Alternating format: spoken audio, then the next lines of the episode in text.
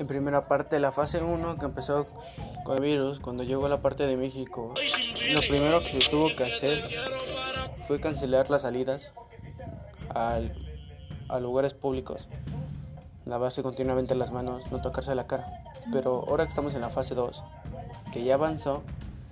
la fase 2 ha permitido a que solamente algunas personas puedan salir de sus casas, que nomás vayan por comida o algo necesario para la salud lo que ha permitido que la gente a veces se estrese. Y en la fase 3, ahora los pueblos, que antes luego no, en la fase 2 no estábamos viendo,